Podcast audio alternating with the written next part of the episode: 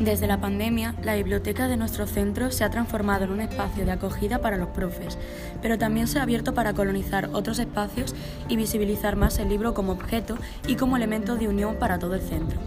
Acciones como la Feria del Libro Usado, las lecturas en voz alta, el Árbol de la Poesía, el diseño de marcapáginas, las exposiciones, son solo algunas de las actividades que se cuecen por nuestra biblioteca, que tiene nombre de mujer, Marisa Tamayo Zugasti, una bibliotecaria maravillosa.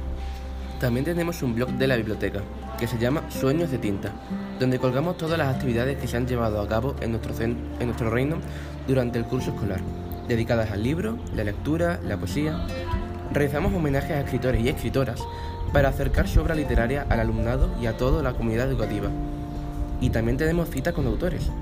Estos encuentros forman parte de las actividades literarias que organiza la Dirección General del Libro y Fomento de la Lectura dentro del programa Encuentros Literarios en, Centros de Secundaria del Ministerio de Cultura y Deporte.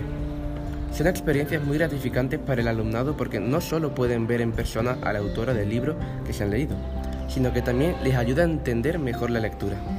Porque, quien tiene un libro, tiene un amigo.